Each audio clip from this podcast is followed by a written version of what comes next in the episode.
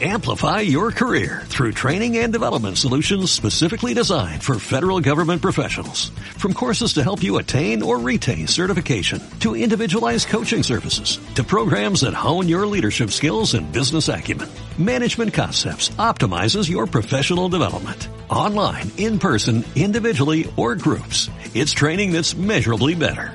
Learn more at managementconcepts.com. That's managementconcepts.com. Queridos oyentes, hoy nos despedimos de la primera temporada de los podcasts Overtable con un capítulo 12 que nos hace volver, tras un fascinante viaje por la gastronomía española, a la capital, a Madrid.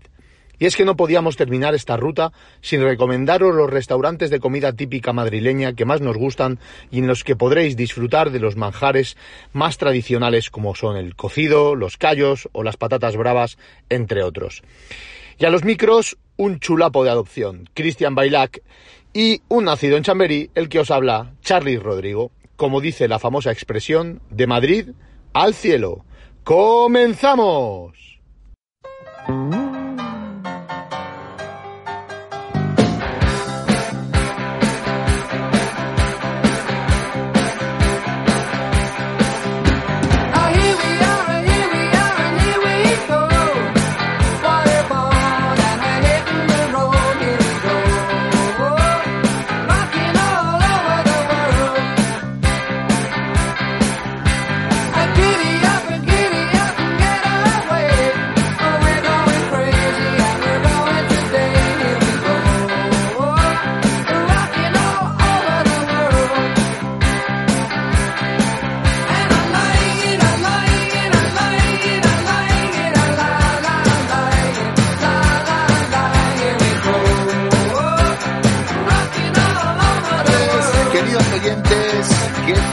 Fascinante programa tenemos por delante. Capítulo 12 de la primera temporada de los podcasts Overtable. Y en este caso nos vamos, o mejor dicho, volvemos después de esta última ruta a Madrid, nuestra querida capital, donde residimos eh, tanto mi amigo y compañero de estas aventuras, el gran Cristian Bailac, eh, al que en breve saludaré. Pero, pero primero quería hacer una pequeña intro y es que estamos muy contentos de haber llegado a este programa número 12. Eh, ve- venimos de una ruta gastronómica por la, por la península ibérica espectacular. Comenzamos en Asturias, nos fuimos a Galicia, de Galicia nos fuimos a Andalucía, de Andalucía a la costa mediterránea, Comunidad Valenciana, Cataluña, Baleares. Eh, de allí del Mediterráneo nos fuimos a Cantabria y País Vasco y desde el mar Cantábrico volamos a Madrid. Y como bien se suele decir, de Madrid al cielo. ¿Verdad, Cristian? Bienvenido, muy buenas tardes. Muy buenas tardes, Charlie, qué bonito. Me has puesto la piel de gallina y nunca mejor dicho, de Madrid al cielo. Y esta noche, bueno, tarde-noche, eh, espero que podamos hacer viajar a nuestros queridos oyentes a, a una experiencia que les haga tocar eh, esas estrellas tan maravillosas que se ven desde las terrazas de Madrid. Bueno, además que no solamente hay que advertir a los oyentes que no solamente vamos a hablar de, de eh, restaurantes de comida típica de, Madrid, eh, de la capital, sino que nos moveremos por toda la comunidad de Madrid. Y, y qué decir, y es obligatorio decir y reconocer que la ciudad de Madrid es una ciudad extraordinariamente acogedora, ¿vale? En el que, en el que ya han hecho de su, de su casa, de su hogar, muchísimas personas del resto de España, también del resto del mundo. Y es también por ello que encontramos en, en esta comunidad y especialmente en la capital, en Madrid, eh, restaurantes de todo tipo de cocina, eh, que también hace que, que sea tradicional el irse de restaurantes por Madrid a un restaurante asturiano, a un restaurante gallego, a un restaurante catalán, andaluz, porque forma parte de, ser madrileño. Y es, que mm, eh, mm, eh, la, multiculturalidad, eh, ya no solamente a nivel español, sino de, a nivel internacional, es extraordinaria. Y Cristian, yo te quería decir que antes de entrar en faena con el tema de restaurantes, claro, me llamaba la atención cuando he empezado a pensar en, platos y digo, madre mía, si es que todos los platos que queremos tocar, digo, donde mejor me los he tomado ha sido o en casa de mi tía Carmen, en casa de mi tía Angelines o en casa de mi madre. Y digo, claro, pero es que esos no son restaurantes, o sea, eso no los puedo comentar, pero quería darles un guiño a estas tres mujeres tan maravillosas de mi vida a las que, a las que les agradezco que me hayan hecho, me hayan hecho probar platos ya no solamente de Madrid, pero especialmente los madrileños, de lo mejor que yo he probado nunca. es que obviamente hay que homenajear a, a, las cocineras caseras que nos han degustado y nos han dado el placer de conocer esos platos que tú bien mencionabas, porque a mí me ha pasado lo mismo. O sea, en muchos de los platos eh, tengo que dar las gracias a mis padres y familiares porque sin ellos no los hubiera probado en la vida. Entonces, este programa va dedicado para ellos y quiero aprovechar la ocasión para decirle que este viaje que vamos a hacer por esos platos tan típicos de Madrid, esos 10 platos que hemos seleccionado y que espero que, que, la gente los disfrute, que los vamos a acabar con un, con un bonus track que he querido llamarle yo, que tú ya sé que no eres muy de estas sorpresas, pero vamos a hacer un viaje. Bueno, ya, ya, me has ya me has acostumbrado, ya me has acostumbrado y me está gustando. sí, y entonces vamos a finalizar el programa, o sea que aguanten nuestros oyentes hasta el final, porque vamos a acabar con un paseo, eh, tanto tú como yo, por eh, este viaje gastronómico y por la capital, que espero que sorprenda a nuestros oyentes. Seguro que sí. Y antes de entrar a hablar de nuestro primer plato seleccionado de la comida madrileña, eh, avanza a nuestros oyentes que va a ser maravilloso porque la mayoría de los restaurantes de los que vamos a hablar os podemos asegurar que van a ser para presupuestos bajos. Afortunadamente Madrid tiene una cocina de calidad muy alta, vale una comida tradicional muy asequible y de, y de gran calidad y os va a llamar la atención cuando en algunos de ellos os, diremos, os digamos el símbolo de euro que tienen, porque al fin y al cabo eh, Madrid, todos sabemos que es una ciudad cara, pero afortunadamente tienen lugares eh, especiales en los que no hace falta gastarse mucho dinero para comer eh, verdaderas delicatessen. Efectivamente, totalmente de acuerdo. Y doy fe de ello, porque yo cuando vine a Madrid eh, hice un recorrido eh, por todos estos platos y, y fui creciendo eh, a medida que fui evolucionando profesionalmente y doy fe de ello. O sea que vamos a disfrutar muchísimo. Yo preparando el programa lo he disfrutado tanto personalmente como incluso con mi pareja. O sea, lo hemos preparado juntos y lo hago con muchísimo cariño, eh, desde la lejanía, obviamente, sabiendo que la gente que sabe que yo soy de Barcelona, pero que yo me siento madrileño ya de, de acogida y, y, ya de para la eternidad. Mm. Tú ya eres, tú ya eres casi gato, querido amigo. Sí, sí, sí. Bueno, oye, pues primer, plato, primer plato y cómo no va a ser el cocido madrileño. ¿No? Que yo no vamos a, yo creo, yo creo, Cristian, que no vamos a entrar a valorar eh, cómo es el plato, qué ingredientes tiene, es prácticamente seguro que todos nuestros oyentes eh, sabrán eh, los, eh, qué ingredientes y cómo se cocinan los platos de los que vamos a hablar. Y en este caso, el cocido madrileño es uno de los buques insignia de nuestra gastronomía. Y bueno, me gustaría que, que, me dijeras un sitio o que les dijeras a nuestros oyentes un sitio en el que a ti te, te encantó, del que dirías. Efectivamente.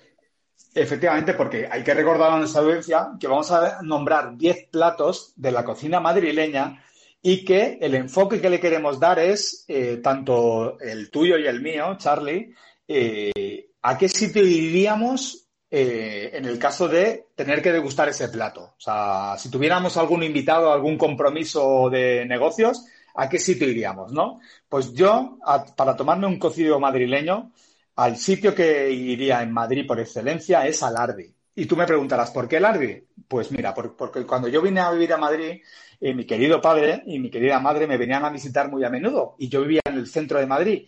Y mi padre le tiene un cariño muy especial a ese sitio y lo he visitado muy a menudo con él y me trae tan buenos recuerdos que sin duda donde yo me tomaría un cocido madrileño, aun habiendo sitios que sé que los hay mejores, eh, mejores diferentes y eh, diferentes sí porque al final Cristian como tú dices o sea, vamos a ver este programa lo que nos ha llevado es a la conclusión y bueno y muchos otros anteriores y es que al final estas son nuestras opiniones son nuestras vivencias experiencias en ningún caso los hemos probado todos y en ningún caso cada uno tiene sus gustos somos nosotros los que digamos cuál es el mejor pero pero todo lo que nos has contado hace que ese sitio sea especial para ti y que lo recomiendes y estoy de acuerdo. Efectivamente, y para mí ese, sin lugar a dudas, tiene un rincón muy especial en mi corazón y es Larry, porque a mi padre eh, le gusta mucho y, y para mí me, es que me trae muy buenos recuerdos y creo que es un sitio con un encanto especial. Por lo tanto, para mí el cocido madrileño hay que tomarlo en Lardi. Y ahora espero que tú nos lleves. Sí. Aprovecho para saludar a tus padres, sé que son unos fieles oyentes y tengo muchas ganas de conocerles. Y desde aquí, en mi último programa, quiero mandarles un abrazo especial eh, y agradecerles que Muchas gracias. Así, que, así que nada. Y Cristian, yo es que sé que me has echado la bronca cuando hemos estado comentando el programa porque me he apuntado más de uno por cada plato y voy a intentar, voy a intentar decirlos todos, pero voy a intentar ser breve porque me era imposible solamente elegir uno. Entonces, yo en cocido madrileño, claro. siendo uno de los platos estrella, quiero decir tres, ¿vale? Para que la gente tenga variedad y voy a decir tres porque cada, uno tiene, cada uno tiene algo que le diferencia y algo muy, muy interesante de contar. En primer lugar, quiero hablar de La Daniela, ¿vale? Es un restaurante que tiene, que tiene cuatro ubicaciones, además que en cualquier, casi en cualquier parte de Madrid puedes ir. Hay uno en el Bernabéu, uno en la zona de Goya, otra en la zona de Cuchilleros y otra en Medinaceli, ¿vale? Eh, hablamos de el cocido de tres vuelcos, que es importante hablar de los tres vuelcos del cocido, que es una forma de tomárselo eh, en tres partes, ¿vale? Primero la sopa, luego los garbanzos y luego las carnes. ¿Vale?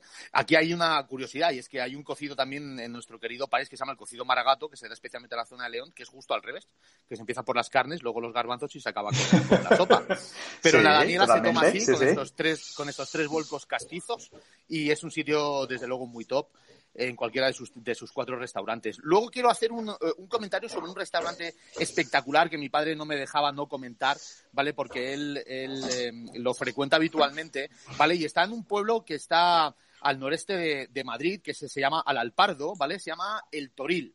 ¿Vale? Y en el que puedes degustar un menú por, de, eh, por 15 euros en el que te tomas tu sopa, tu cocido completo, aparte de un postre y un buen chupito para terminar la, la faena. Así que nadie puede decir que eh, un cocido no está a, la, vamos, a la altura de, cualquier economía o de cualquier bolsillo. Y, bueno, para, para, para terminar este platazo que es el cocido madrileño, cómo no hablar del famoso malacatín. ¿Vale?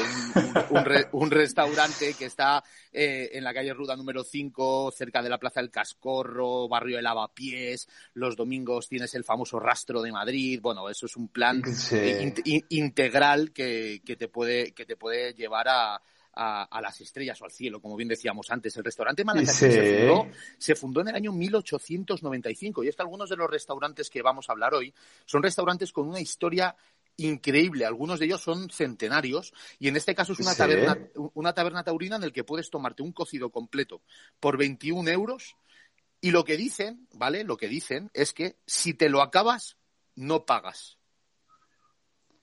correcto. Con eso lo digo todo. Imaginaos las, las cantidades. Sí, sí, no, no. Es un restaurante que está en todas las guías, es un restaurante que todo el mundo pregunta eh, yo he tenido el placer de, poder disfrutarlo. Es un restaurante que para mi familia política eh, tiene eh, un especial cariño. A mí personalmente creo que el cocido es muy intenso por su forma de cocinarlo, sobre todo la gallina tiene un, muy fuerte una potencia. Sí, efectivamente, ahí lo has dado, Charlie.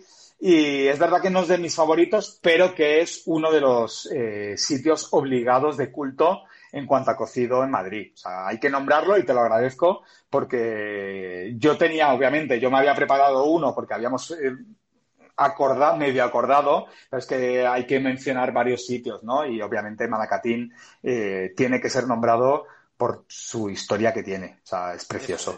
más, de, más de 100 años. Da gusto ver cómo hay establecimientos que perduran a lo largo de la historia. Y bueno, con, esto nos comemos un cocido y pasamos al siguiente plato, que es uno de los más típicos madrileños, pero también que yo conozco mucha gente que no es de Madrid que dice, pero ¿y cómo puede ser típico este plato en Madrid? Pues sí, efectivamente. Y, mucha gente diría, pero ¿y cómo puede ser un plato eh, que vamos a decir el nombre, ¿no? Que es el bocadillo de calamares, tan, tan tradicional de Madrid y tan poco gastronómico, ¿no? O sea, sé que los cocineros tanto los Estrella Michelin y que los grandes cocineros han intentado darle una vuelta y, reinventado este plato, ¿no? Pero el plato tradicional del bocadillo calamares, para mucha gente, eh, es un plato seco, ¿no? O sea, poco agradable, pero para mí, fíjate que yo soy muy de bocata y muy de bocadillo, tomarlo el bocadillo con pan con tomate, con su aceite de oliva, fíjate que el bocadillo calamares me parece de obligado. O sea, cuando vienes a Madrid te tienes que tomar un buen bocadillo de calamares. Y vamos a decir, para mí, Claro, porque además es que forma parte de la magia, Cristian, de venir a Madrid, sobre todo de la zona, de la zona centro, de la zona de la Plaza Mayor. Creo que forma parte un poco de la tradición. Entonces, al final, una tradición casi supera a la exigencia gastronómica, que no con esto digo que sea un plato que no merezca la pena, todo lo contrario, los hay muy jugosos y por eso vamos a hablar de algunos restaurantes en los que te ponen el mejor bocadillo de calamares de Madrid. Y te voy a dejar que digas tú el primero. Yo voy a decir el primero, pero también hay que hacer un poquito de historia. Yo aquí te quiero hacer un pequeño impasse, ¿no? Que también hay que pensar un poco el porqué del bocadillo de calamares. El bocadillo de calamares eh, tenía su sentido eh, en aquellas épocas obreras en las cuales eh, la gente de poco poder adquisitivo tenía que comerse algo, ¿no? Al salir del trabajo y cobraba sentido, ¿no? antes de volver a casa después de una jornada dura, el tomarse un bocadillo caliente eh, alrededor de la Plaza Mayor, o sea, donde estaban los grandes comercios y, coger el metro para volver a, sus casas, ¿no? Entonces, pues un poquito de historia, efectivamente, sí, sí, eh, ahí viene un poquito la historia, ¿no? Entonces, eh, para mí el bocadillo de calamares, obviamente, hay que tomarlo en dos sitios, en, en Casa Postas, en el bar Postas, y en el bar La Campana. El bar La Campana yo he hecho hasta colas para pedir un bocadillo calamares con un mini de cerveza y para mí son los dos sitios que recomiendo a todos los visitantes de Madrid, independientemente de que el más famoso, yo sé que tú lo vas a nombrar, que es el, bar brillante, pero que para mí tiene más fama, tiene más fama que eh, otra cosa, ¿no? O sea, el real real para mí, yo los he tomado en, eh, los he probado los tres, en los tres sitios, pero sin duda, si tuviera que escoger, me quedaría con la campana, luego con el bar postas y el brillante para mí se puede perfectamente omitir.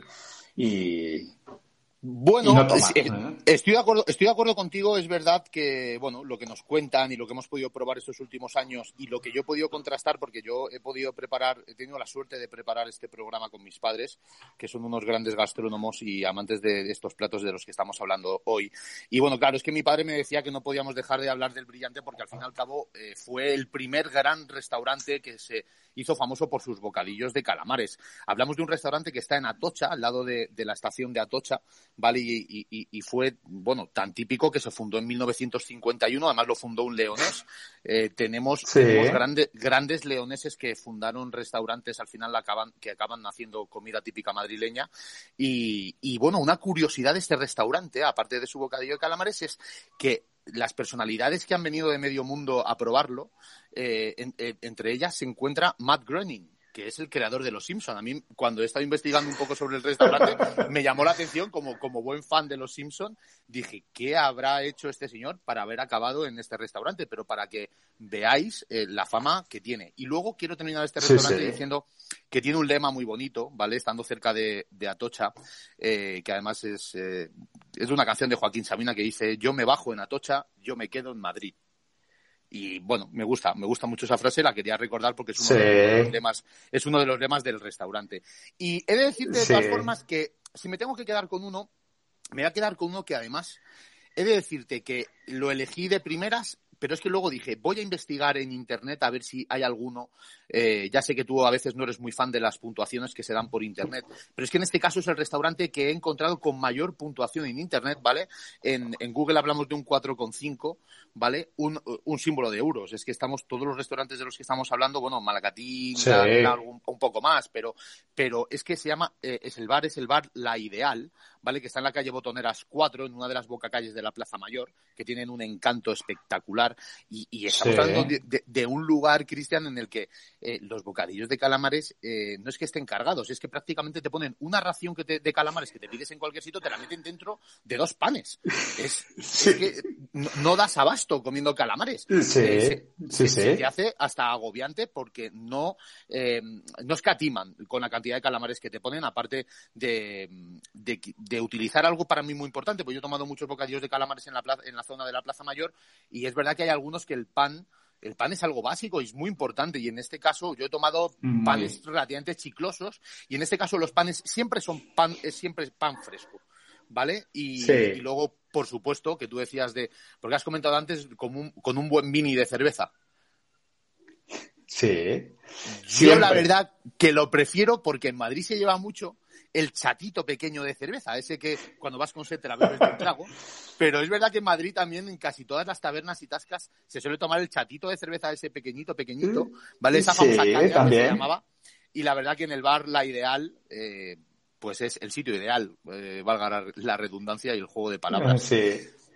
Y, bueno, pues una vez hecha la digestión de nuestro bocadillo de calamares, pasamos al tercer de los diez platos que probablemente... Que yo sé que uno, que es un, que es uno de tus favoritos y que te tengo que dar un guiño, y perdona que te interrumpa, que tú me has dado a...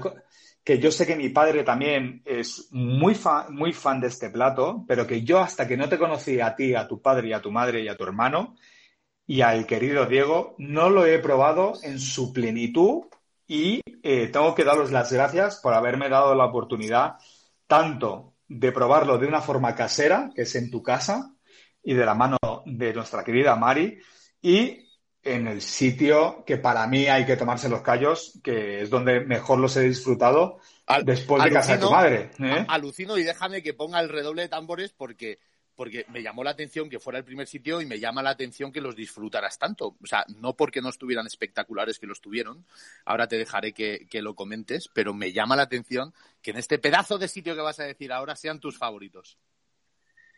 Sí, pues mira, yo, eh, como bien he dicho, después de casa de tu madre, eh, donde he comido los mejores callos y en la mejor compañía, ha sido en el restaurante del Escorial. Bueno, para mí es Montia, pero para algunos es Montía y la verdad que los pude degustar y son mundialmente conocidos. Es un restaurante encantador, pequeño, curioso, eh, maravilloso. Bueno, aquí viajamos, Cristian, porque viajamos, salimos de la capital y nos vamos a San Lorenzo. Claro, viajamos, viajamos a viajamos efectivamente fuera de la capital, nos vamos a la sierra, a un, al San Lorenzo del Escorial, mundialmente famoso por su monasterio y por ser un pueblo con un encanto maravilloso y donde podemos encontrar este restaurante madrileño que tiene una estrella de Michelin, obviamente, pero que su plato estrella es los callos de, a la madrileña. O sea, que no reniegan de los platos tradicionales y donde yo, gracias a vosotros, degusté estos maravillosos productos que todavía a día de hoy, mira, estoy pensando y que estoy recién instalado en la sierra, como bien tú sabes, muy cerca de este restaurante, sí, ir y volver a degustarlos. O sea, fíjate, hasta preparando el programa, o sea, me ha surgido eh, el, recuerdo de, de, esa experiencia que tuvimos. O sea... Bueno, si vas, amoldamos agendas. Sí, sí, sí. Eh, totalmente de acuerdo. Buscamos un hueco. ¿eh? Bueno, yo. Y obviamente ahora tú, claro. Ahora te toca a ti, porque obviamente tú, tienes una papeleta. ¿eh? Yo, yo, tengo, yo tengo un problema muy grave yo tengo un problema muy grave porque, como tú bien decías, mi madre los cocina de forma espectacular, mis tías, mi suegra también los hace riquísimos. Y, bueno, yo antes de hablar de, decir mis dos restaurantes, sí que es verdad que me gustaría decir cuál es el gusto que desde mi punto de vista o cuáles son los detalles que todo callo madrileño bueno debería tener. Y uno de ellos es que sea un poquito picante, ligeramente picante, ¿vale? Que los hay relativamente sosetes. Yo no soy muy amante del picante, pero creo que en los callos es necesario, ¿vale? Y sobre todo, y más, más básico, es que la salsa se consiga que sea muy espesa. Eso se consigue gracias al colágeno que tienen, que tienen los propios callos, ¿vale? Y, que hace que cuando, cuando terminas el plato prácticamente sea una gelatina, lo que te queda de salsa, los labios se te quedan pegajosos. Es una sensación única y maravillosa. Y a lo mejor no sé si se me nota, pero estoy casi salivando de pensarlo.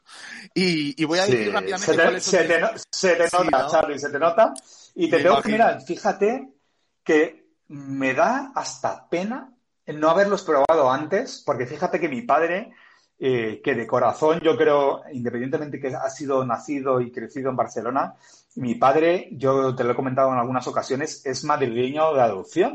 Y, y es que estos platos me recuerdan tanto a mi padre, o sea, que es que me encantaría volver al pasado para poder disfrutarlos de su compañía porque la verdad que eh, sé que le encantan estos platos y que me recuerdan muchísimo a él. Entonces me da pena porque creo que son platos tan eh, culturales, o sea, que se tienen que transmitir de padres a hijos, que la verdad que, que me da pena no haberlos podido disfrutar tan bueno, antes con mi querido padre. ¿eh? Cristian, tenemos tiempo tenemos tiempo, no te preocupes. Sí, totalmente, tenemos totalmente. Tiempo. Tenemos tiempo y además para abrirte la mente a, la casquería, porque los callos es el plato, el plato como un poco más, eh, más conocido de la casquería típica madrileña, en el que se trabaja mucho la casquería, la, oreja, que hablaremos luego más adelante, pero también la molleja, los entresijos.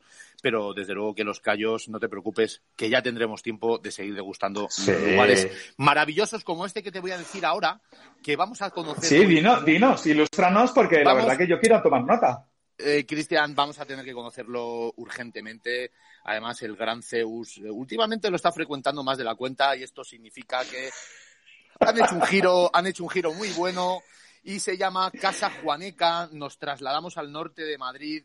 Eh, al norte de Madrid, ya sabéis, siempre dentro de la Comunidad de Madrid, ¿vale? Al norte de la capital eh, a un pueblo maravilloso que se llama San Agustín de Guadalix, ¿vale? En la A1, kilómetro 30,5. Aparte, este, es, tienen otro también en San Agustín de Guadalix en, el pueblo, pero este es un lugar que ahora mismo, ahora mismo están, están bordando los platos tradicionales suyos, especialmente los callos, ¿vale? Además, quería, quería advertir que hay otro también en el pueblo dentro del centro de San Agustín de Guadalix, porque ahí fue donde vivimos una de las celebraciones gastronómicas y de amistad más bonitas que hemos vivido jamás y fue el 50 cumpleaños de mi padre, eh, que, bueno, se volvió loco, invitó a muchísimos amigos, yo no sé cuántos éramos, yo era bastante pequeñajo y, y eso fue eso fue alucinante, yo fue la primera vez que vi una botella de vino mayor que una Magnum, yo creo que fue alguna Nabucodonosor ¿vale? Eh, claro, y eso eh, era, era, un espectáculo solo verlo servir. Y en Casa Juaneca, ¿vale? Se degustan uno de los callos más increíbles, además me lo confirma mi madre, que es una gran amante de los callos, que últimamente no los ha probado en ningún lugar mejor que allí. Y luego, para terminar, una gran recomendación que yo no conozco, pero, pero me gusta hablar también de sitios que a lo mejor yo no he estado, pero que me fío perfectamente de, de quien me lo recomienda y es mi gran eh, primo Fernán, ¿vale? Eh, un gastrónomo como yo más, ¿vale? Y en este caso viajamos a Boadilla del Monte, a un lugar que se llama la Taberna de Gerardo, ¿vale? En, el que, en el que, bueno, hablamos de otro leonés, ¿vale? Tomás Sierra está al frente de la cocina y además me llama la atención porque es autodidacta, ¿vale? Este señor es autodidacta, como, sabéis que de vez en cuando me gusta meter algún guiño deportivo, eh, tenemos también el mundo de, la, de ser autodidacta es duro hoy en día con la competitividad que hay, pero por ejemplo tenemos golfistas de primer nivel, en este caso el norteamericano Bubba Watson, que ha, ha, ganado un montón de títulos, ¿vale? Que te hacen ver que, bueno, que al final hay que formarse, a todo el mundo hay que, hay que invitar a que se forme en todo lo que se quiera dedicar en la vida. Pero bueno, que mira, en este caso este señor ha conseguido uno de los mejores callos de Madrid sin necesidad pues de ir a la Cordon o a la Basque Culinary Center, que al final es verdad que ahí no se tratan platos tradicionales, es más de vanguardia. Pero bueno, donde puedes ver que un chef autodidacta con eh, materia prima de primera calidad y mucho chup chup, que es como se le dice, ¿no? A los guisotes que tienen que hacer fuego lento, mucho cariño y mucho tiempo, pues se consiguen en la Comunidad de Madrid, en Boadilla del Monte, uno de los mejores callos que podréis probar nunca. me has puesto la piel de gallina, sobre todo con entre el chup chup y con los productos de primera calidad, porque los platos hay que reconocer que la cocina madrileña, uno de los eh, denominadores comunes es el producto. O sea, un buen producto es eh, clave, importante, para que sea un plato estrella eh, para poder degustarlo. O sea, son productos seleccionados, o sea, mediamente cuidados y seleccionados. Así es, así es, Cristian, no puedo estar más de acuerdo. Y bueno, Y, y, del tercero nos vamos al cuarto. Y madre mía, porque este plato, qué historia tiene. Los huevos estrellados, ¿vale? Que, que yo creo que los puedes encontrar en medio mundo, pero que claro, es que Madrid es algo muy tradicional, muy tradicional. Y nos vas a hablar, nos vas a hablar del sitio tradicional por antonomasia. Y quiero que además nos te explayes tranquilamente sobre este sitio porque nos vas a contar cosas muy interesantes.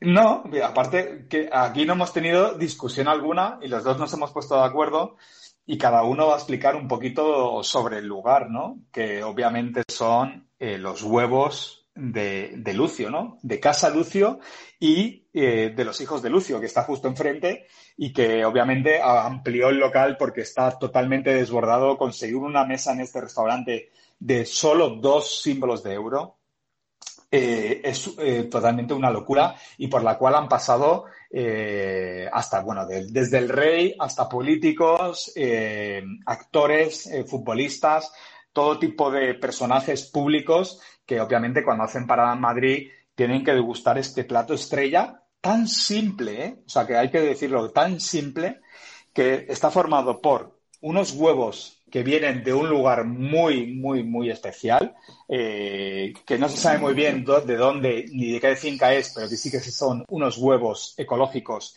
de Ávila, una preparación con un aceite de oliva virgen extra de la provincia de Jaén y con unas patatas, como no, de la provincia de Lugo, de Galicia y, sobre todo, lo más importante, tienen que ser servidos y elaborados sin sal. Y, ya te dejo que tú nos cuentes un poquito sobre la historia, porque obviamente se encuentran en la Latina, en la Cava Baja, en un barrio tan emblemático de Madrid y que obviamente es de obligado paso para cualquier gastrónomo, como tú bien nos has recordado hace poco a lo que ya nos siguen en este programa, que, somos gastrónomos, ¿no? Y que hay que obviamente, mi hermana muchas veces que ha venido a Madrid con amigos y familiares de Alemania, ¿dónde hemos parado? En Casalucio, sitio obligado. Es que, como tú bien dices, además me, ha encantado lo que has dicho, porque si te das cuenta, has nombrado eh, un plato tradicional típico madrileño y nos has dado tres productos de fuera de Madrid para que veáis lo increíblemente integradora que es la capital, los restaurantes y sus tradiciones. O sea, es, es, más, es que Lucio, Lucio Blázquez, que es el, dueño, por eso le da nombre a Casa Lucio, nació en Ávila. Entonces, claro, eh, sí al final la mezcla es lo que hace que, todo sea tan, tan mágico. Y es que Lucio Blázquez, a, sus 88 años, sigue paseándose por el restaurante. O sea, si tú vas allí, ese señor te recibe, te saluda con cariño eh, y, siempre está pendiente de las mesas. Es, es un gusto tremendo. Eh, Casa Lucio abrió en el año 1974, ¿vale? Y además es un local, es un local que me llama mucho la atención porque aúna tanto eh, la elegancia antigua con la, como la elegancia moderna. Y diréis, ¿cómo es? Pues es verdad, es que es raro.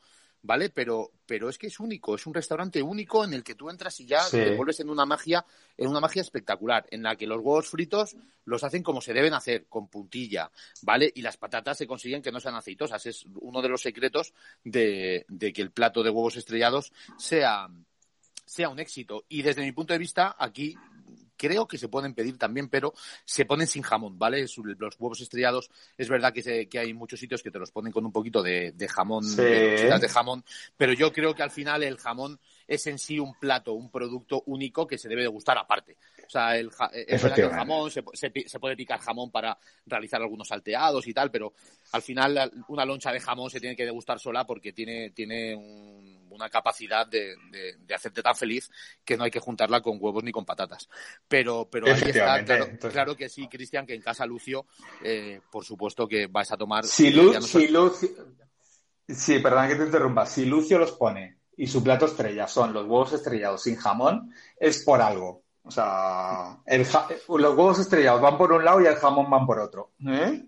Totalmente de acuerdo, Cristian. Y además, eh, además decirte que como tú bien hablabas de ese, de ese lugar tan maravilloso en el que en el que está, que es la Latina, pues al final cuando tú te das un paseíto por esa zona de Madrid tan tan bueno tan bueno es muy bella, hay mucho ambiente, pues sí, muy peculiar. él, él, vive ahí, ¿eh? Él vive ahí, él, vive por la zona. Sí, hay, que informar a nuestros oyentes de que él vive por la zona. O sea, fíjate, o sea, que él está involucrado con el barrio, con que es un sitio de culto gastronómico que nos daría para un programa entero solo hablar de la latina.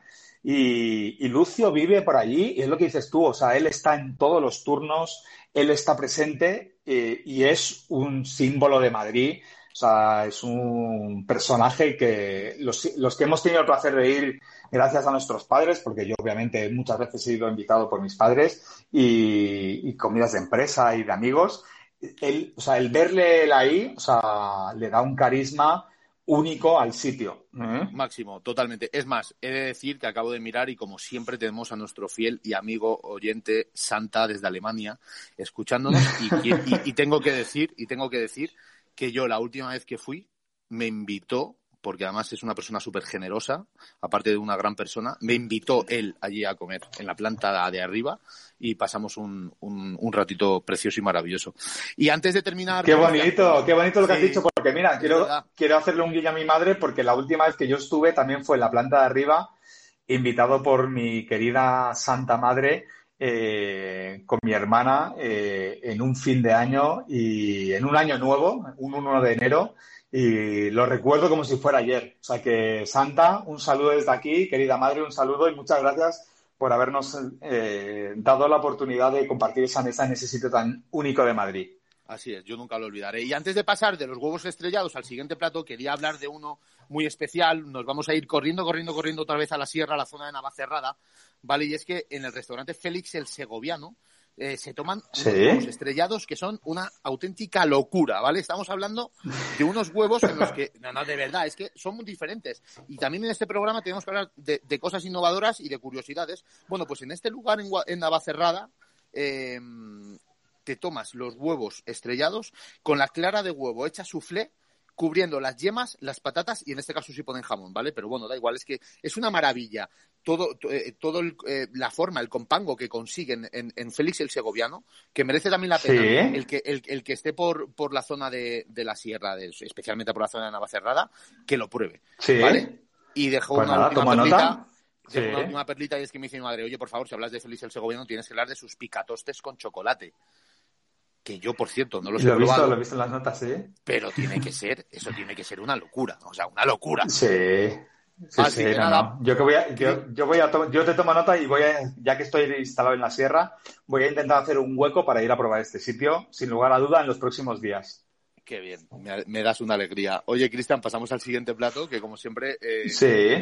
Me, encanta. Va a traer polémica, ya lo digo ya. Me, sí. me encanta porque va a ser polémico y eh, yo creo que no hay nada mejor que generar un poco de polémica. Y en este caso nos, trasladamos a las patatas bravas. Sí. Bueno, dale tú porque yo... ¿por qué va a generar polémica?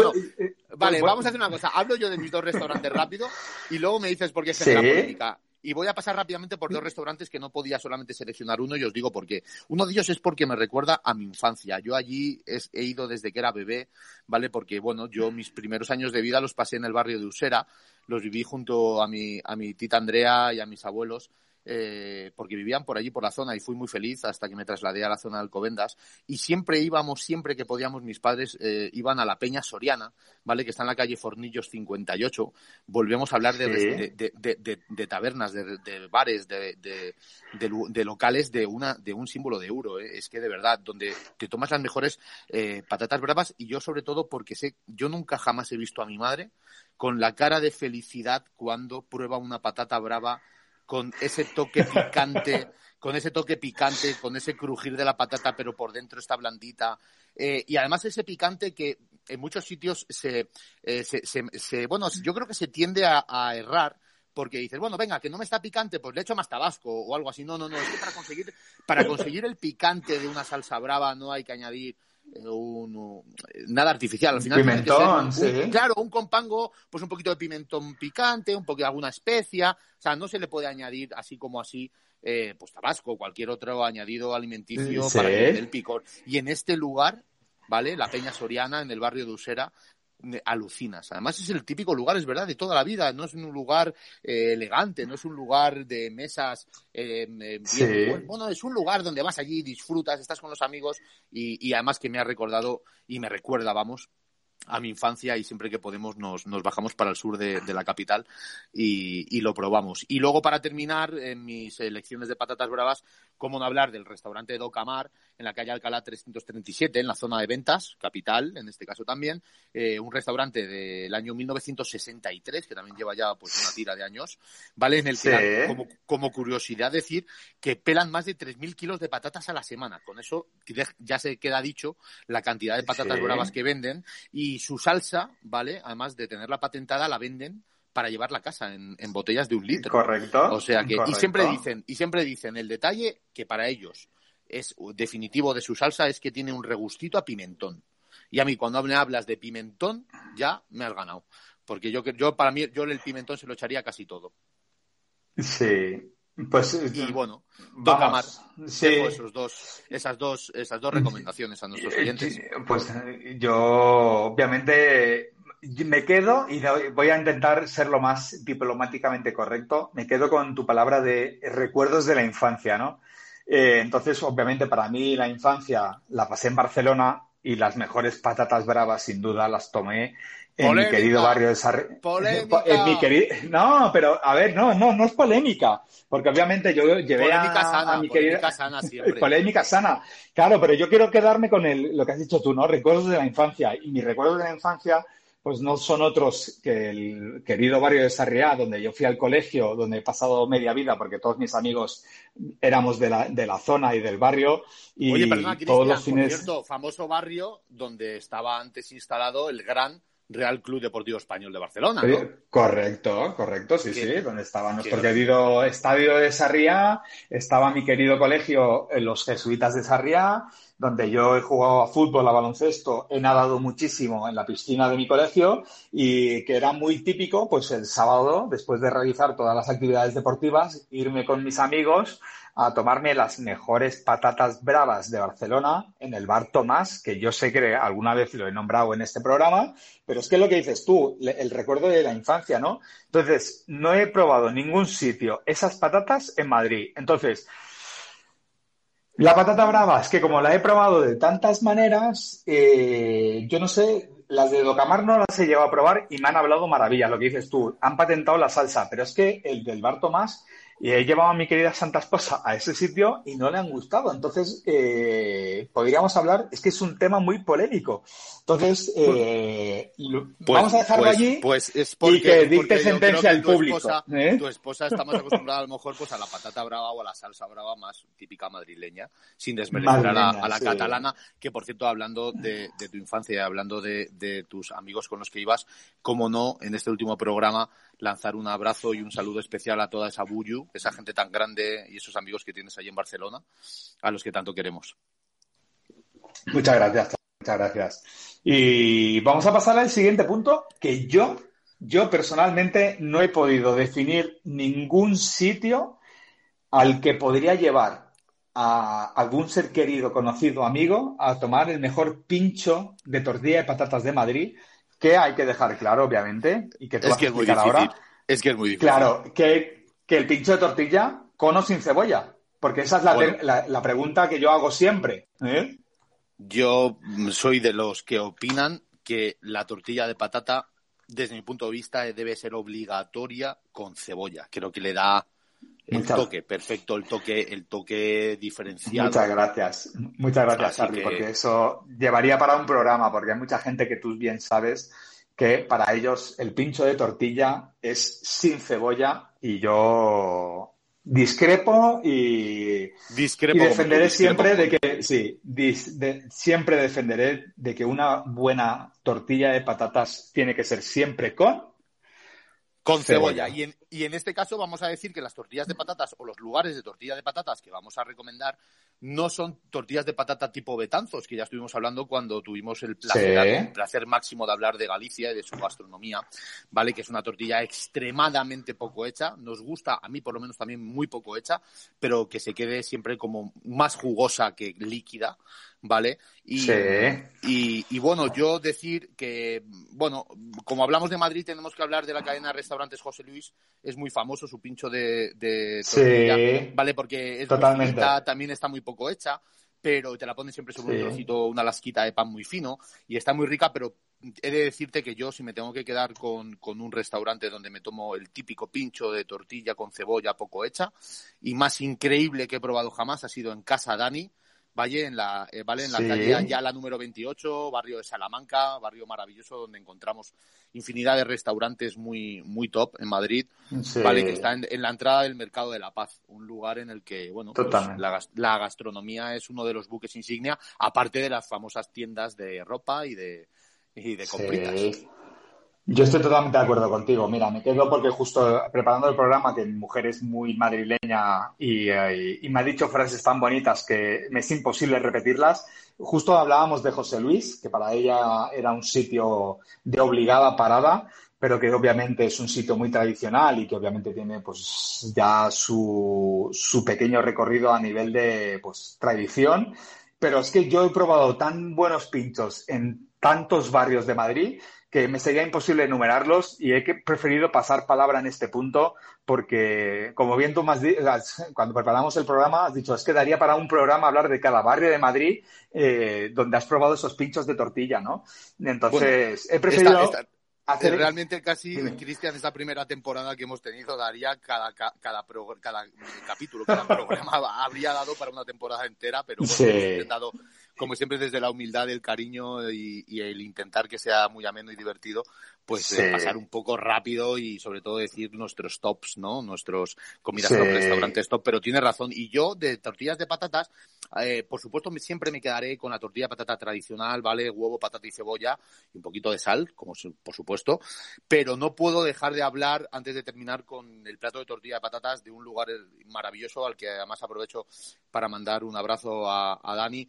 Y es un lugar que se llama Pez Tortilla, ¿vale? Es un lugar que, que tuvo tanto éxito en la calle del Pez número 30 en el famoso, famosísimo barrio de Salamán, de, perdón, de Malasaña, en Madrid, que ahora ya tienen dos más. Están en la Cava Baja 42, en la zona de la Latina, y en Espocimina 13, en la zona de Sol.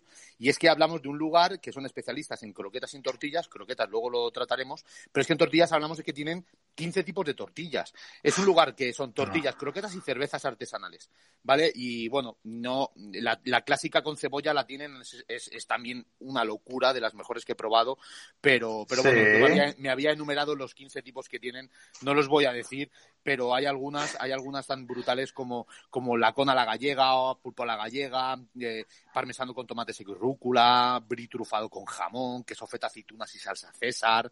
Bueno, eh, es que tienen, tienen muchísimos tipos, ¿vale? Bueno, son 15, 15 tipos de tortillas. En Pez Tortilla, tres ubicaciones en Madrid en el que podréis degustar muchísimos tipos y en el que os invitamos a todos a que lo conozcáis.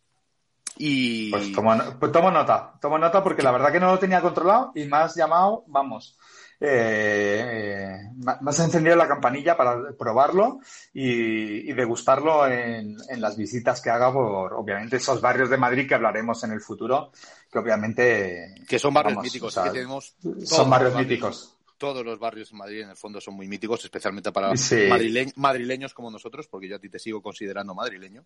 Y si te parece una cosa, antes de pasar al séptimo de diez, eh, voy a poner un pequeño audio que tenemos aquí de uno de nuestros fans número de uno de nuestros fans número uno a ver qué nos dice vamos a por ello eh, sí, a por ello dime dime dime dime antes de poner no, ah, no, nuestros fans siempre hay que poner top 3, pero que él está en el top 1 y que le queremos con locura. ¿eh? Ya no por seguirnos, sino por, todo lo que nos enseña.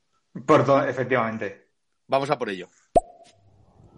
Queridos míos, no tengo más remedio que volver a felicitaros porque hacéis un programa impresionante y es muy difícil realmente en tan poco espacio de tiempo decir todas las cosas y todas buenas que decís de la gastronomía.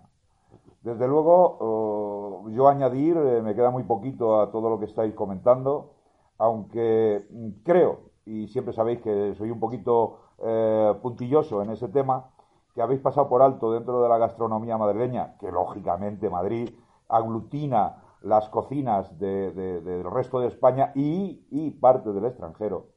Y no tengo más remedio que recordaros las famosas gallinejas, para que en otro próximo programa eh, habláis de ellas. Creo que es en el único sitio, las gallinejas, habéis nombrado de soslayo los entresijos, pero claro, las gallinejas es algo tremendo. Y hablando de casquería, las gallinejas Uy, se le ha cortado. Se, le ha cortado. Se, le ha cortado.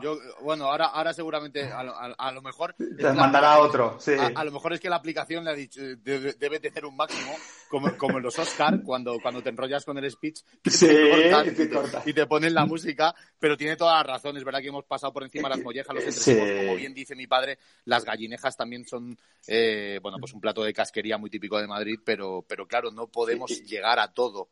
Eh, no, no, y yo, y yo preparando el programa, que estaba en gran compañía hoy, celebrando un cumpleaños, que mando un saludo aquí a nuestro querido oyente, que es un fiel seguidor eh, Nacho Muñoz y, mi gran amiga Carmen Belén, que justo Carmen Belén también es muy madrileña, y me decía platos que yo no tenía controlados y decía, Carmen, es que no me da tiempo de hablar de todos los platos de la cocina madrileña. Digo, ¿sabes?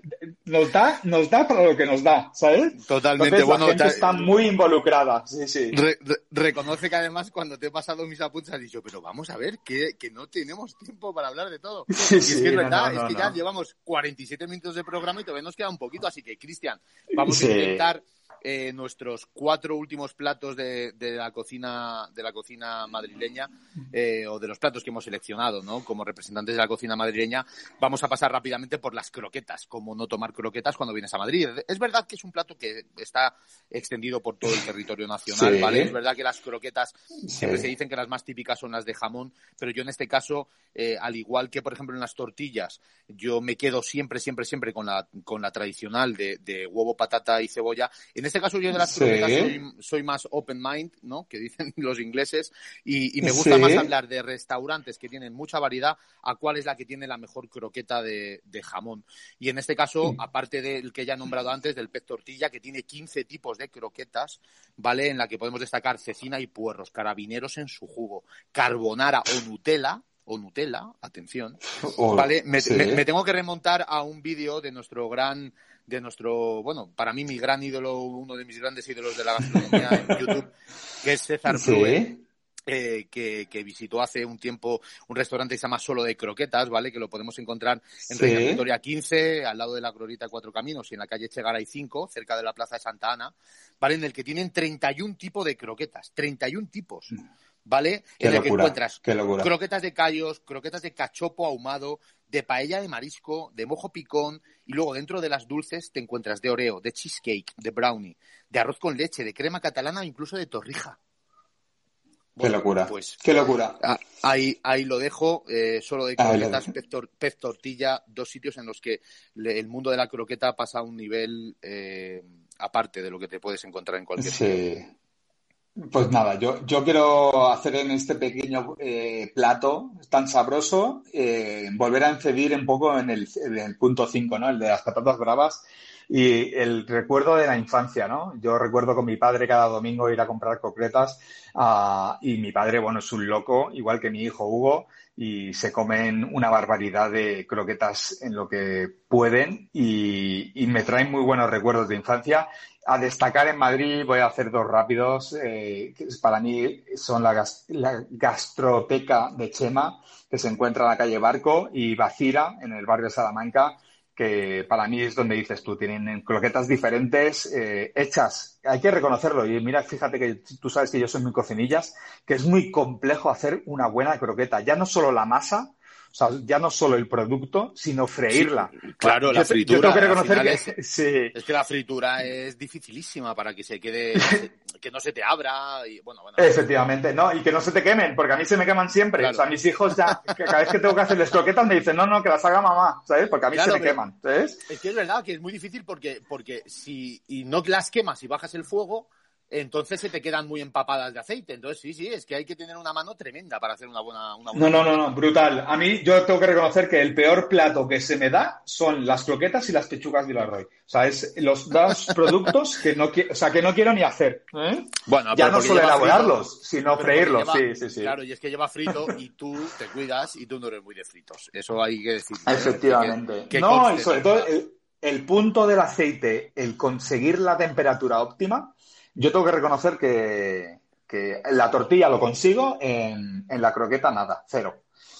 Y, nada, aquí quedan mis, mis, dos sugerencias y ya paso a un plato y, que tengo muchas ganas de que hables tú, sí. Sí, porque no, sí, que, sí que me gusta, sí, que me gusta. pero tampoco te, entiendo que tampoco la querías, eh, lo querías meter dentro del top 10, pero a mí es que es un plato que me maravilla, es, es bueno, es, es, un poco delicado. Pero porque solo, claro, porque solo lo he probado una vez en mi vida. Claro, es un poco contundente al estómago, que, que eso es la oreja eh, a la plancha, ¿vale? Y yo obviamente sí quería hablar de la oreja a la plancha porque dentro de toda eh, de, bueno, pues de la casquería que, que, ya decíamos antes, que es famosa en Madrid, pues la oreja a la plancha es un plato muy típico, ¿vale? Que se, se puede gustar cuando te vas de tapeo y además me hacía especial ilusión, aparte de comentar también la Peña Soriana en el barrio Usera, que ya he comentado antes de las patatas bravas, que se toma una oreja extraordinaria, quería hablar de un sitio y nos volvemos a mover un poquito fuera de la capital, ¿vale? En un sitio que se llama Cobeña, ¿vale? En el que te puedes tomar te puedes tomar una oreja eh, es, llamativo porque no es a la plancha, pero, eh, pero es lo que queremos, dar también curiosidades y cosas diferentes a los oyentes. Y es que en el Rey de Oros, ¿vale? El restaurante El Rey de Oros de Cobeña se toma eh, muy, muy, muy frita, no es a la plancha, es como muy frita y se queda tipo chip, ¿vale? Es como una degustación parecido a lo que he dicho antes de los huevos estrellados de Félix el Segoviano en Navacerrada. Pues es algo diferente, pero con el mismo producto. Aparte, decir que al que le guste el conejo al ajillo, que no es fácil de encontrar bueno, eh, aparte del mirador del goloso, que ya hemos hablado de algún programa de él, el conejo al ajillo aquí en el Rey de Oros es, es fascinante. Y no puedo dejar de nombrar, si quieres tomar buena oreja a la plancha en Madrid, la oreja de Jaime en la calle La Cruz número 15 ¿vale? Que está muy cerquita de solo de croquetas, cerca de la Plaza Santana. En el que, bueno, pues aparte te la sirven con salsa tipo brava. Bueno, pues tomamos nota. ¿eh? Te la puedes tomar sola o te la puedes tomar con un poquito de salsa brava. Pues nada, yo sí que mencionar lo que he tenido la oportunidad de gustarlo solo una vez, en el cual eh, hemos nombrado el restaurante, que es esa finca eh, que tiene una carne extraordinaria que se llama, obviamente, La Finca, que está, se encuentra en Robledo de Chabela, que tenía un restaurante en el cual hacen un, pues eso, una oreja a la plancha espectacular. Y la verdad que me gustó, pero es verdad que no es un plato que he tomado con recurrencia y obviamente espero darle más oportunidades porque obviamente habláis maravillas de ello y, la verdad que no me desagradó, ¿eh? es verdad que no estoy acostumbrado al paladar a, a ese tipo. bueno, es una, es, una textura, es una textura complicada. Efectivamente. Porque tiene una parte claro. otra parte muy dura, que es el cartílago de la oreja. Bueno, es, es verdad que es un plato complicado de tomar, pero Efectivamente. en cualquier en cualquier en cualquier lado. Eh, y Cristian nos quedan dos, dos platos antes de la sorpresita del bonus track. Eh, y vamos a pasar a un plato que a mí me hace especial ilusión porque fue muy ha sido muy divertido. Eh, después del programa del último programa en, el que, en el que visitamos Cantabria y País Vasco hubo un oyente que, al poco, a los pocos días le vi y tal y me dijo, oye, qué buen programa el del País Vasco. Y dice, pero es que decís que los soldaditos de Pavía son típicos del País Vasco, pero eso es típico madrileño de toda la vida. Y digo, bueno, sí, sí puede ser. Y, y, luego lo pensé y dije, es verdad, yo lo he tomado en muchos sitios en Madrid. Y bueno, hemos ido investigando y me he, ido tirando de memoria y de recuerdos y digo, es verdad, y, he estado en un par de sitios maravillosos. Eh, recordad, a, recordad a los oyentes que los soldaditos de papilla son tipo buñuelos de bacalao o bacalao rebozado. cada uno como, lo quiera, como lo quiera preparar, pero al fin y al cabo no deja ser bacalao frito, un poco con un poco de, rebozado. Y, y bueno, yo en Madrid, por, por supuesto, no puedo dejar eh, sin, sin comentar Casa Revuelta. Volvemos a tabernas de un símbolo de euro. Es que es maravilloso. Un símbolo de euro. Sí, en la calle Latoneros, número 3, que está entre la Plaza Mayor y la Latina. Un local pequeño, muy típico castizo. Además, muy gracioso porque se toma vino en frasca, ¿vale? Y porque, claro, no vamos a entrar a valorar, pero el vino de Madrid, y tenemos muchas bebidas en Madrid que no vamos a entrar a valorar, pero es que en Madrid tenemos unos vinos espectaculares, aparte de luego terminar la comida con un buen anís de chinchón, que, tampoco vamos a, viajar a chinchón en este programa, pero, pero uno de los, de los anises más ricos y más exportados de, de no solo de la capital, sino, sino de España. Y en Casa Revuelta, pues bueno, pues tienes el bacalao perfectamente rebozado, poquito aceite, se abren las lascas perfectamente, que dan eh, síntoma de calidad del pescado y sobre todo de haber hecho una fritura perfecta, ¿sabes? Sí, Totalmente, totalmente. Y para mí, vamos, hablar de bacalao rebozado obviamente me lleva al sitio donde los he degustado, eh, vamos, mm, de, en múltiples maneras, que es Casa Labra, que yo sé que para ti, obviamente, tengo que decirlo, pero es donde se fundó el PSOE, no el PSOE de ahora, sino el PSOE pues, de, de los, sus inicios y de sus orígenes, ¿no? Pero que es un sitio histórico, tradicional, bueno, tan histórico que tiene, que tiene más de 100 años de historia también, ¿eh? Sí, también, también. Y obviamente, como yo nada más llegar de Barcelona me fui a vivir al centro, pues obviamente Casalabra era como un sitio de, pues eh, tradicional y, e histórico y que obviamente de obligado paso para todo gastrónomo que viene a Madrid y que quiere probar ese bocadito de bacalao que tú bien dices, que es el buñuelo de bacalao en Cataluña y que obviamente hay sus múltiples variantes, pero que en Madrid el, típico para mí y el, ya no quiero decir el mejor, ¿no? Pero para mí el top es Casa Labra y obviamente pues tiene su peculiaridad que allí fue donde se originó y se fundó el PSOE, el Partido Social Obrero Español, eh, en sus orígenes y que tiene su parte de historia que obviamente pues ahora pues obviamente pues es un sitio de, de, paso. ¿eh? Como, me gusta, como me gusta que en este programa no entremos en política. No, pero bueno, pero hay que, hay que, hay que, mencionarlo. es historia, es historia de España. Es historia, sí, Y por supuesto yo también lo tenía apuntado porque aparte del bacalao rebozado es increíble, son especialistas en, en elaboraciones con el, con el bacalao ¿vale? Te los puedes encontrar en croquetas, te lo puedes encontrar eh, como bacalao al ajuarriero, tortilla de bacalao, bacalao con setas y alcaparras, al pilpil, a la bilbaína, con tomate en salsa verde, con tomate, perdón, en salsa verde, bueno, pues todas las eh, posibilidades que te da el, eh, el bacalao, pues allí lo ejecutan de una forma, de una forma extraordinaria. Y, sí, sí. Y bueno, pues no sé, Cristian, yo creo que ya, yo me he cansado un poco de salado, ¿vale? Y a lo mejor creo que deberíamos pasar al dulce. Aunque no es el típico postre, que yo quería haber hablado de las torrijas, ¿vale? Pero dejamos las torrijas para otro momento y nos vamos a pasar a un dulce que no es postre, pero que no puede ser más típico y más rico y que donde se toman con más tradiciones en Madrid.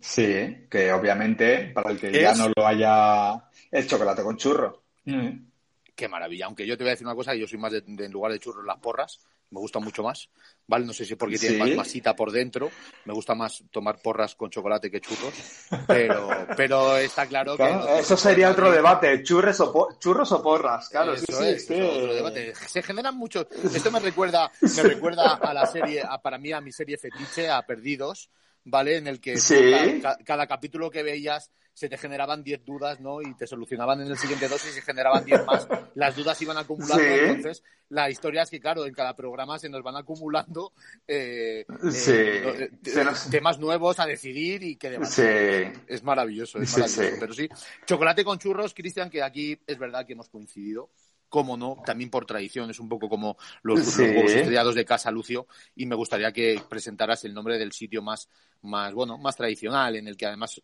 más, no, solamente porque están espectaculares, sino por el entorno en el que te encuentras. Efectivamente, y no es otro que la chocolatería San Ginés, ubicada cerca de la Puerta del Sol, eh, que, tiene diferentes eh, sitios por Madrid eh, en los cuales puedes degustar unos churros durante ya no solo la mañana, que hay que recordar que el churro eh, se toma sobre todo a la hora del desayuno, pero que se ha ido extendiendo y que ya es una merienda eh, mundialmente conocida. Maravillosa, sí, maravillosa. lo que dices tú, pero que muchas churrerías al mediodía o por la tarde están cerradas y San Ginés pues es una de las churrerías en las cuales puedes degustar estos churros y estas porras durante todo el día y que obviamente pues la gente que acaba la, noche pues los desayuna, la gente que se levanta los desayuna y los niños que salen del colegio con sus abuelos los meriendan. Los meriendan. Los, disfrutan porque es un, es un producto, como bien tú dices, muy castizo y muy madrileño. Sí, así es. Y, y no, bueno, no puedo estar más de acuerdo contigo. Yo quería apuntar dos nombres rápidos. Uno de ellos también es el brillante, que hemos hablado de él eh, con el tema del bocadillo de, calamares, ¿vale? También se, se pueden tomar unos, un chocolate con churros maravilloso, pero quería también hacer una, un, bueno, pues un comentario, eh, bueno, histórico mío, ¿no? De la infancia, y era que, bueno, pues nosotros, nosotros vivimos, nuestra familia vive en Alcobendas, ¿vale? Que está pegada a San Sebastián de los Reyes, dos, dos municipios maravillosos, y San Sebastián de los Reyes tiene uno de los mejores eh, encierros que hay en en, España. Le dicen que es la Pamplona chica. Después de los encierros de, Pamplona dicen que son los mejores. Eh, yo desde luego también lo opino. ¿Vale? Y cuando íbamos con mis padres, mi hermano y yo, pues después del encierro prontito por la mañana, luego nos íbamos a tomar a Churrería Real 30, en la calle Real 30, San Sebastián de los Reyes. ¿Vale? Nuestro chocolate con churros y luego ya nos íbamos a casa a empezar el día después de haber desayunado como Dios manda. Sí, Sí, sí. Así que, así que nada, y Cristian, aquí termina y antes de, y, bueno, eh, como siempre, siempre decimos que nuestros programas nos gustan que tampoco se extiendan mucho, nos vais a tener que perdonar. Sabemos, que sabemos que tenemos algunos críticos en nuestro entorno que nos dicen que no os alarguéis mucho, pero, pero claro, es que estamos a gusto y sobre todo que es nuestro último programa, nos tenéis que permitir la licencia de habernos extendido. Y si te parece, antes de, pasar a este último, a este último detallito de este bonus que tan bonito me has planteado y que me parece divertidísimo, ¿vale? Y también, aparte de reconociendo que hemos dejado muchos restaurantes y muchas comidas, por ejemplo, no hemos hablado del rabo de toro, no hemos hablado de los torrendos, no hemos hablado de los chicharrones fritos, pero bueno, ya veremos si, si en la próxima temporada lo hablamos. Y si te parece, antes de pasar a, al bonus track, eh, este, este, bueno, esta sorpresita yo creo que muy bonita. Sí, que te he preparado, sí. Eh, vamos a dar paso a algunos, algunos audios que tenemos, ¿vale? Deja, sí, dale al último audio. Sí, dale. vamos allá, vamos a él. Felicidades chicos por estos 12 programas tan estupendos. Ya con ganas de escuchar vuestra nueva temporada. Un abrazo. Bueno, pues yo creo que aquí eres, eres tú quien tienes que, hacer el comentario. Pues, otra de nuestras queridas seguidoras que ha estado desde el inicio siguiéndonos en cada programa, mi querida Santa Madre, y que le estoy eternamente agradecido por todo su apoyo y, que nos da fuerzas para cargar pilas de cara a la segunda temporada que viene cargada de muchas sorpresas. Sí, ya lo avanzaremos, ya lo avanzaremos, claro que sí. sí, sí. la verdad que me recuerda y, es, maravilloso tener personas, pues eso, como tu madre, o tus padres, como, sí, tu padre, sí, sí, como, mi mujer, como mi mujer, que ahora mismo no la tengo cerquita, pero que la mando un beso enorme porque me ha apoyado muchísimo en este pequeño pero bonito proyecto contigo eh, de, de, estos 12 capítulos de hablar de gastronomía. Bueno, es verdad que empezamos hablando de, de cuatro pilares, pero al final nos ha vencido la gula y hemos hablado de Bueno, pero pero ya veremos para la próxima temporada, ya veremos. Pero ya yo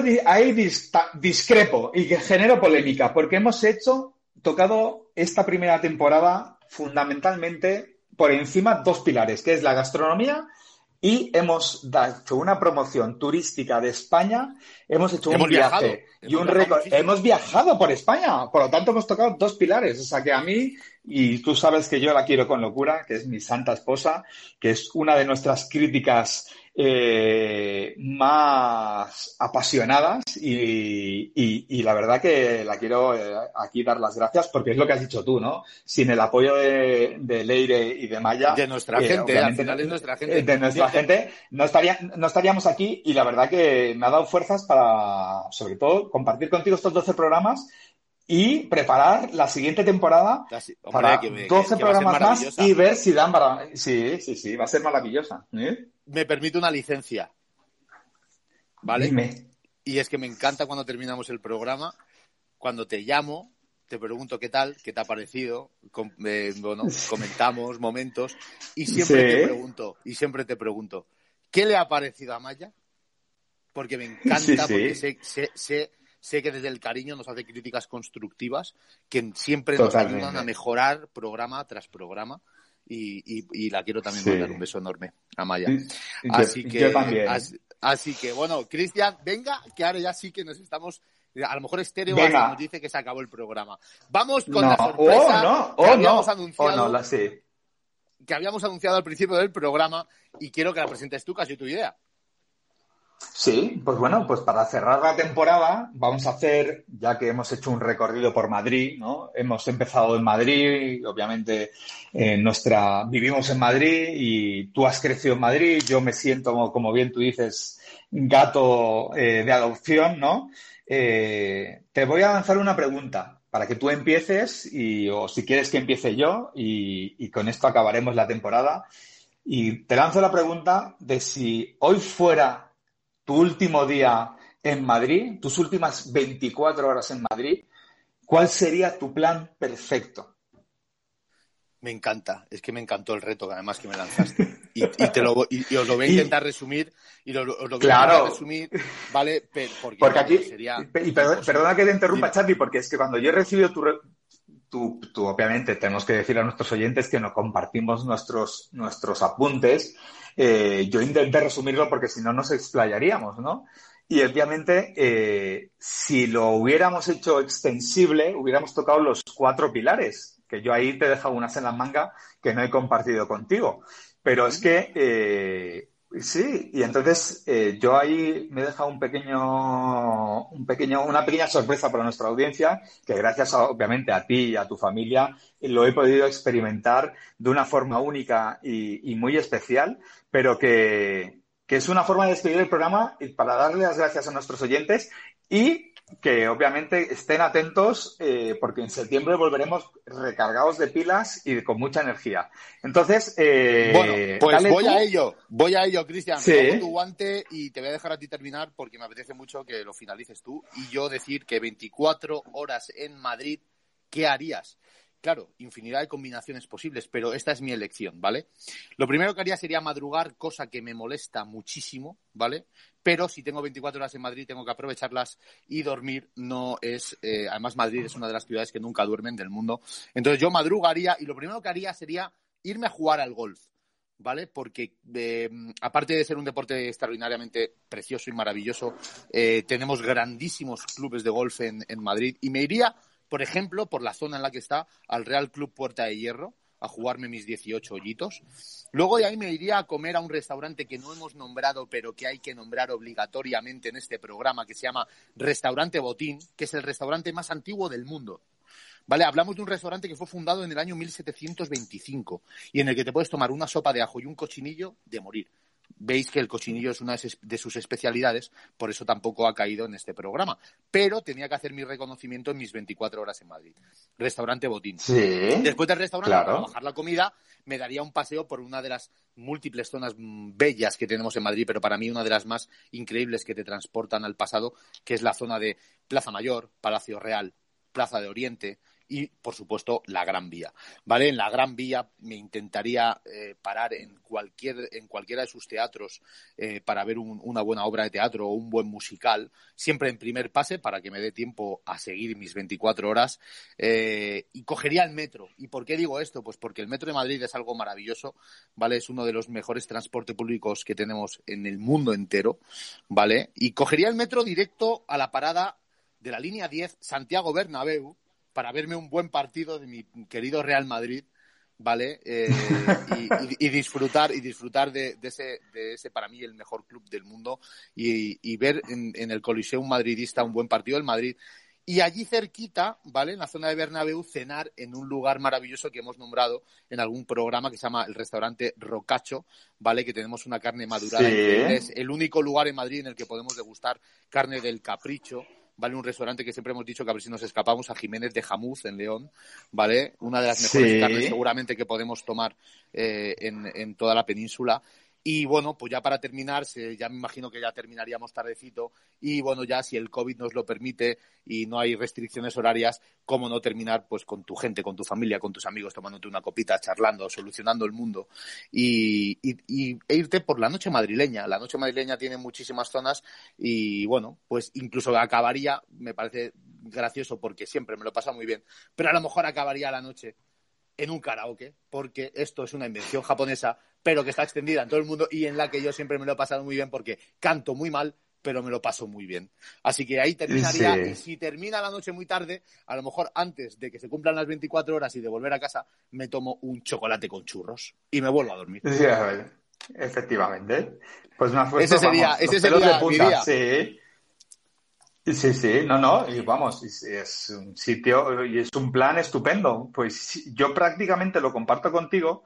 Yo, para mí, en Madrid significa mucho, lo he vivido mm, de múltiples maneras y de forma muy especial. Y obviamente has nombrado un plan que para mí mm, no tiene perangón, que es ir a Santiago Bernabéu, que gracias a ti eh, lo puedo disfrutar muchísimo con Hugo y contigo y con tu padre y con tu hermano, eh, y estoy eternamente agradecido, pero yo, para mí, Madrid significa jueves. Eh, para mí, eh, mi último día en Madrid tendría que ser un jueves y empezaría con un buen desayuno en el barrio de Chamberí, obviamente en la cafetería HD, un sitio que han reformado, que es un bar, un mm, para mí precioso, con un entorno retro, un entorno bohemio, donde poder tomarte un buen café, un buen desayuno, cargar las pilas.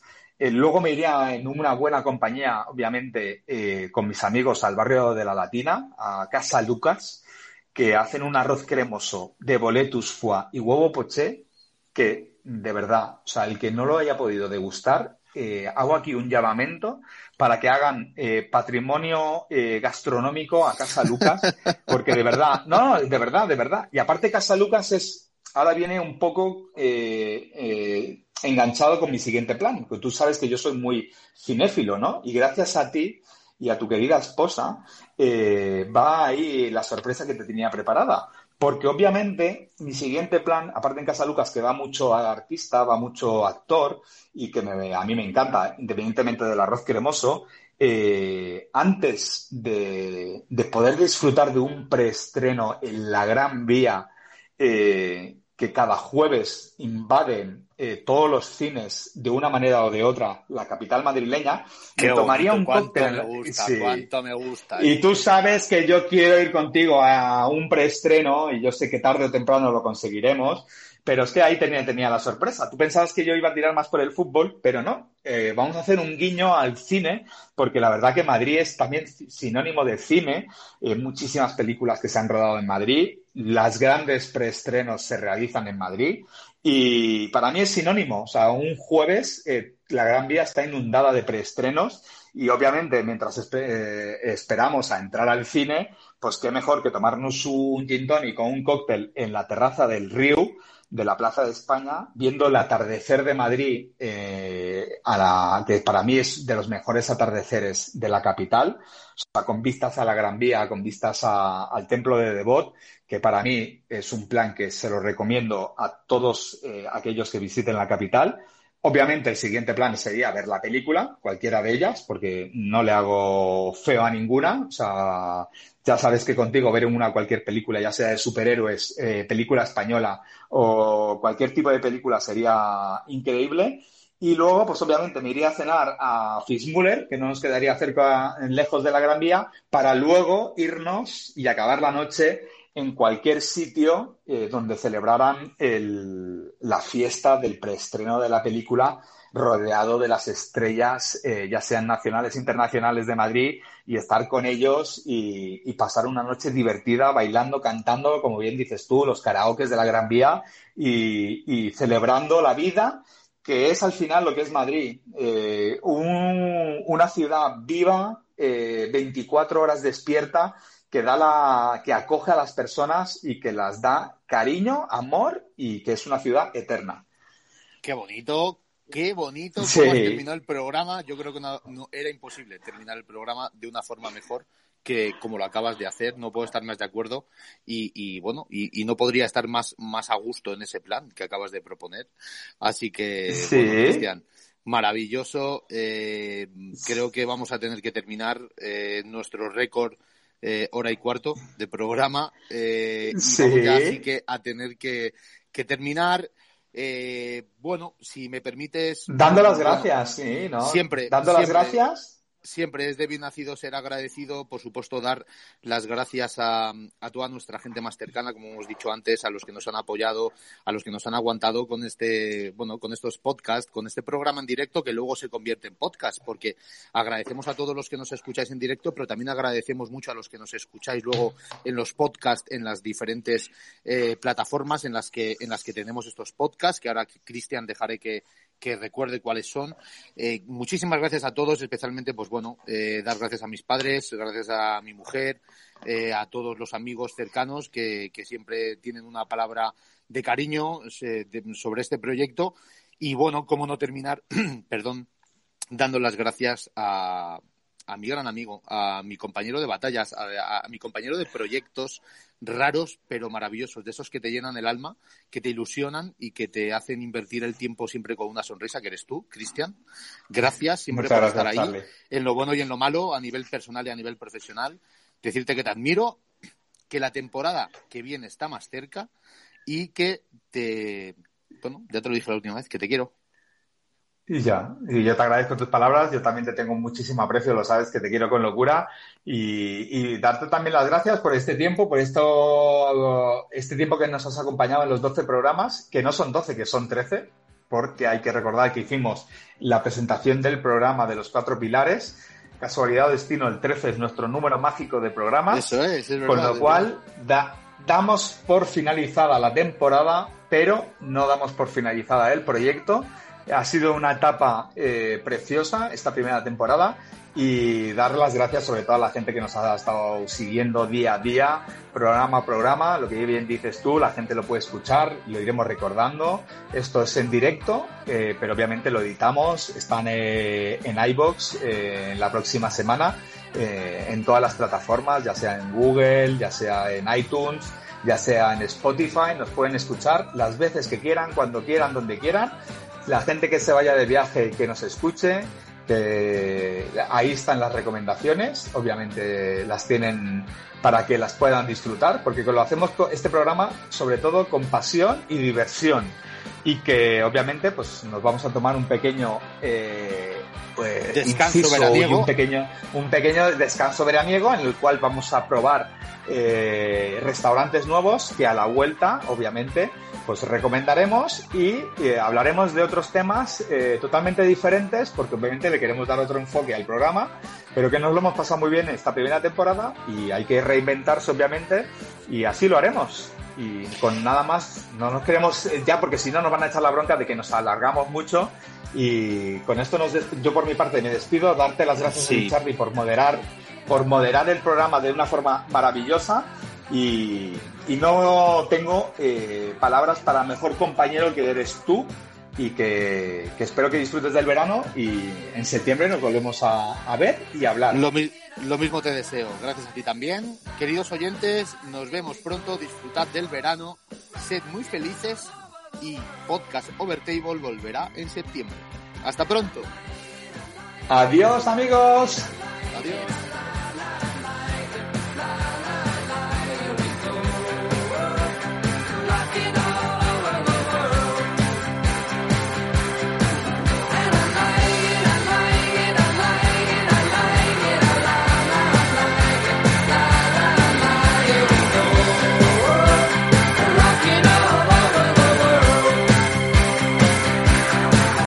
Amplify your career through training and development solutions specifically designed for federal government professionals. From courses to help you attain or retain certification, to individualized coaching services, to programs that hone your leadership skills and business acumen, Management Concepts optimizes your professional development. Online, in person, individually, or groups, it's training that's measurably better.